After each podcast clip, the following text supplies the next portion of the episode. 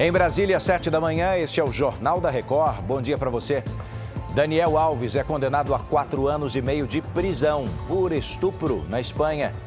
Polícia Federal ouve Bolsonaro e ex-ministros logo mais numa investigação sobre suposto plano para um golpe de Estado. É agora no JR.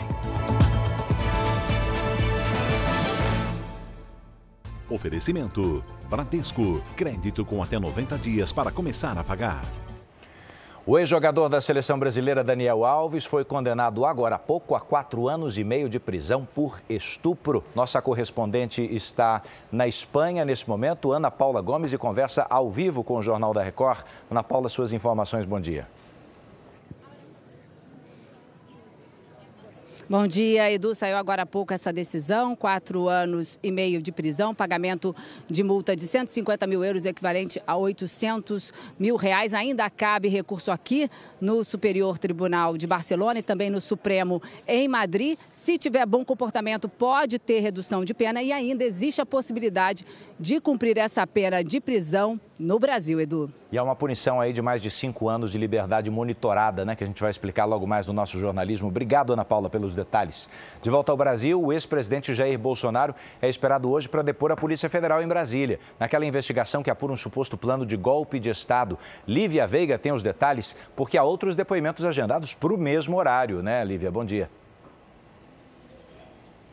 Bom dia, Edu. Isso mesmo. Outros 10 Outros 10 investigados devem prestar depoimento ao mesmo tempo para evitar uma combinação de versões. Ex-ministros como Anderson Torres, Augusto Heleno e Walter Braga Neto, além do presidente do PL, Valdemar Costa Neto, vão falar a PF logo mais. De acordo com a defesa, Bolsonaro deve ficar calado. O ex-presidente afirma que nunca teve a intenção de dar um golpe. Edu. Obrigado, Lívia. O ex-ministro da Justiça, Flávio Dino, toma posse logo mais como ministro do Supremo Tribunal Federal. Dino deve herdar mais de 340 ações para relatar, segundo o próprio STF. Ele foi juiz por 12 anos, é formado em Direito, mestre em Direito Público e professor licenciado de Direito Constitucional. Três pessoas morreram no temporal que atingiu o estado do Rio de Janeiro ontem à noite. Foi uma grande emergência. Maiara Decotê está com a gente e com os detalhes. Maiara, situação bem feia por aí ainda, né?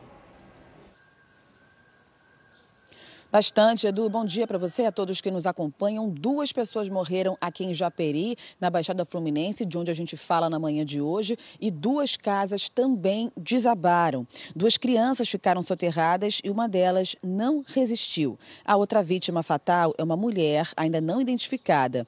Em Nova Iguaçu, um rapaz de 20 anos que estava num ônibus salvou mãe e filha presas em um carro na enchente. Segundos depois, o veículo foi arrastado. A terceira morte foi registrada em Barra do Piraí, no sul do estado, Edu. Esse caso do ônibus com carro, um herói da vida real, a gente vai contar essa história logo mais. Obrigado, viu, Mayara?